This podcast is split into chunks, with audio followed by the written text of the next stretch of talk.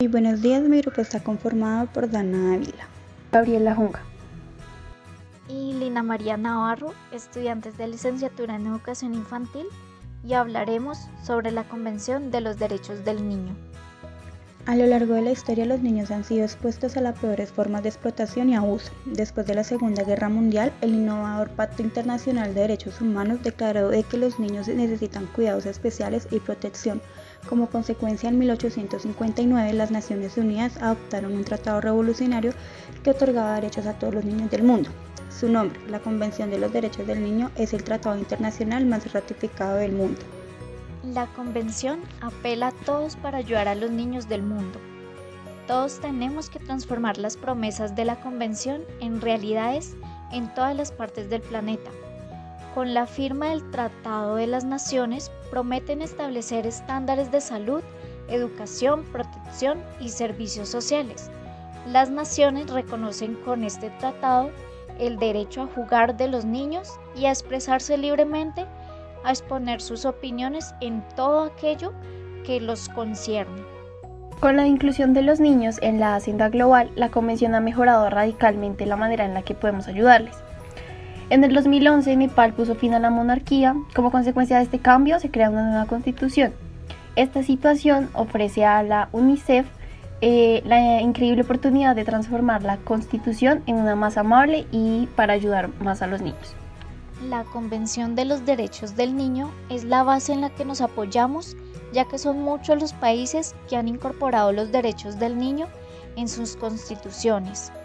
El registro de nacimientos, que ha sido extremadamente bajo en ciertos países, ha aumentado de un 10% a un 80% en Rumanía en especial. Después del cambio drástico de régimen, una necesidad enorme de responder a las necesidades de protección de los niños, especialmente aquellos que se encontraban en orfanatos infectados por el VIH. En la India se acordó la educación universal, obligatoria y gratuita para todos los niños. La convención sacó a la luz temas tabús como la explotación sexual y el tráfico de niños y ayudó a la mejora en la protección de los niños más vulnerables. Hubo medidas para repatriar a los niños de su país de origen, localizar a sus familias, reintegrarles en ellas y ofrecerles protección.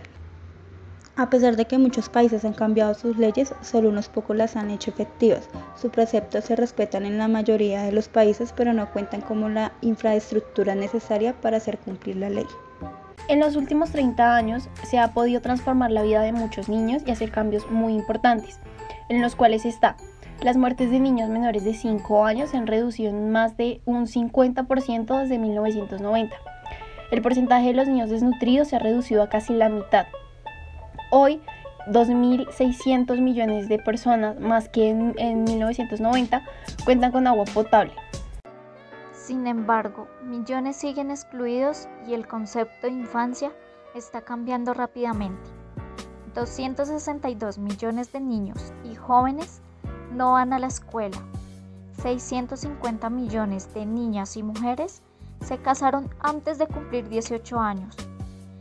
Para el 2040, uno de cada cuatro niños vivirá en zonas con recursos hídricos muy limitados. Así es que seguimos viviendo en un mundo donde demasiados niños mueren por causas inevitables. Niños que se ven obligados a dejar la escuela, niños que son abandonados por sus padres, niños reclutados y usados por grupos armados o forzados a realizar trabajos peligrosos. En muchos de estos casos la gente ni siquiera reconoce que los niños tengan derechos.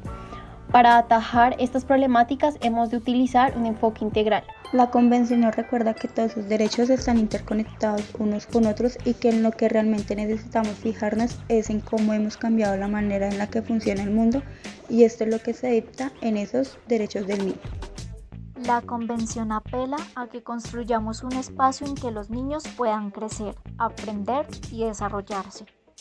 ¿Cómo transformar esas palabras de papel a hechos reales? Debemos tener gobiernos responsables.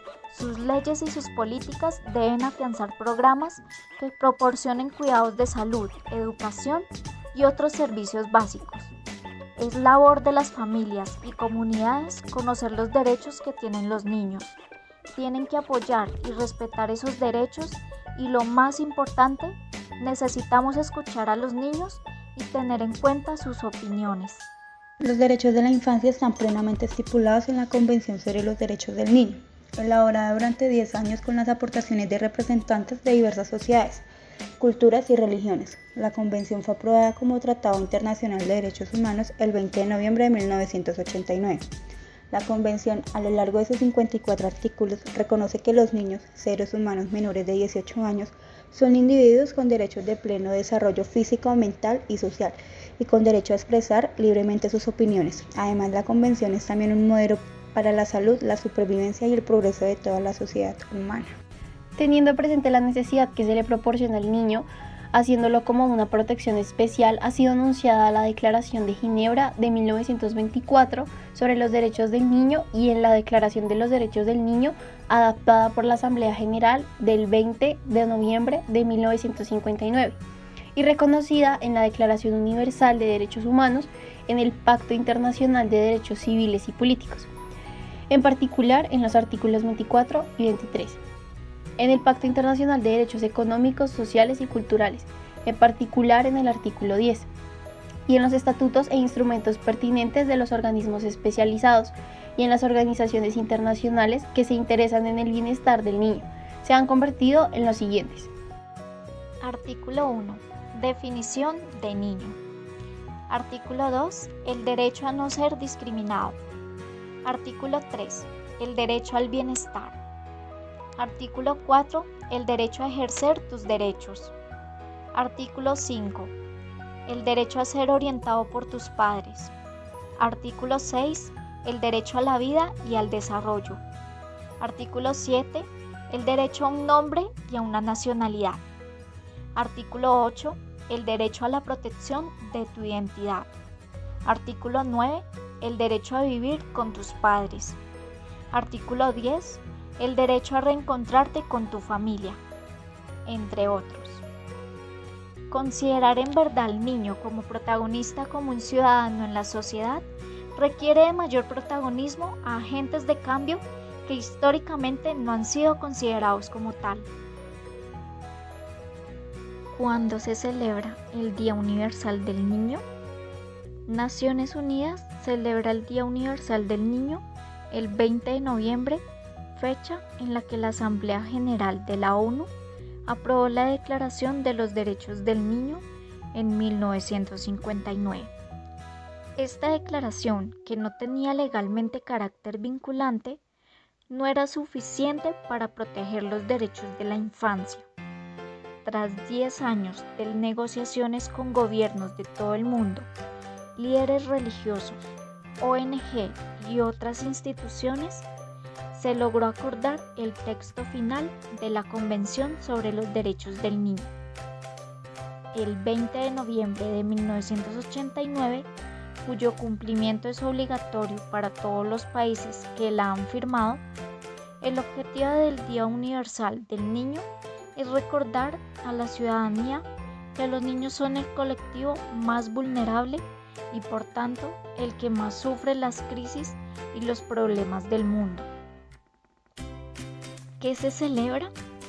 La Asamblea General de la ONU recomendó en 1954 destinar un día a fomentar la fraternidad en los niños y las niñas del mundo y promover su bienestar con actividades sociales y culturales. Naciones Unidas celebra este Día Internacional del Niño en honor a la aprobación de la Declaración de los Derechos del Niño en 1959 y a la Convención sobre los Derechos del Niño en 1989, el tratado internacional más ratificado de la historia. ¿Para qué sirve el Día Universal del Niño? Este día es un Día Internacional a la Infancia. También sirve para hacer un llamamiento mundial sobre las necesidades de los más pequeños y para reconocer la labor de las personas que cada día trabajan para que los niños y niñas tengan un futuro mejor. ¿Por qué UNICEF conmemora el Día Internacional del Niño? UNICEF es la principal organización internacional que se encarga de proteger los derechos de la infancia y conseguir cambios reales en las vidas de millones de niños. Llevamos más de siete décadas trabajando por los derechos de los niños. Nuestra labor se basa en la Convención sobre los Derechos del Niño, que se aprobó el 20 de noviembre y cambió nuestra forma de trabajar. En esta fecha, UNICEF se une a la comunidad internacional en la promoción y defensa de los derechos de la infancia. ¿Qué se puede hacer en este día? El 20 de noviembre es una ocasión especial para que todo el mundo conozca los derechos de los niños y para recordar la importancia de trabajar para conseguir el bienestar de todos los niños y las niñas del mundo. Es un buen día para conocer las distintas formas de colaborar, pues se puede colaborar con los niños más vulnerables para que sus derechos sean reconocidos y garantizar su bienestar y desarrollo. En un momento que la comunidad internacional conmemora el trigésimo aniversario de la Convención, reconocemos que quedan muchos retos por alcanzar para lograr la aplicación afectiva y real de los derechos del niño. No obstante, somos testigos del poder y de la Convención para transformar vidas. Gracias al compromiso mundial de las últimas dos décadas, muchos más niños sobreviven, van a la escuela, tienen acceso al agua potable y están protegidos contra enfermedades mortales. La Convención nos da herramientas para medir nuestro progreso, pero al mismo tiempo nos pide más, marcando un hito importante en el desarrollo de los derechos de la niñez y adolescencia debido a que consagra la prevalencia de la doctrina de la protección integral frente a la doctrina de la situación irregular, que concebía al niño como objeto de protección del Estado, de la sociedad y de la familia. Ha cambiado completamente la manera de ver a los niños. Los niños tienen derechos, no solo necesidades. La aceptación de todos los niños nacen libres e iguales con dignidad y derechos. Conlleva la responsabilidad y obligación de todo ser humano reconocerlos y tener en cuenta lo que cada persona puede hacer por ellos. Si pudiéramos obtener este reconocimiento por parte del mundo entero, habríamos cumplido el sueño de la convención. Convertir ese sueño en realidad para todos los niños es nuestra gran prueba. ¿Podremos alcanzar ese reto? Las referencias sobre las cuales nos basamos son Convención Internacional sobre los Derechos del Niño, recuperado el 13 de octubre del 2021. Naciones Unidas Derechos Humanos, del 19 de diciembre del 2011. Plataforma de Infancia, Convención sobre los Derechos del Niño, adoptada en diferentes edades, recuperado el 14 de octubre del 2021. Convención sobre los Derechos del Niño, recuperado el 14 de octubre del 2021. Convención Internacional sobre los Derechos del Niño, el 27 de julio del 2021. Y UNICEF, el 11 de junio del 2006, Convención sobre los Derechos del Niño. Muchas gracias.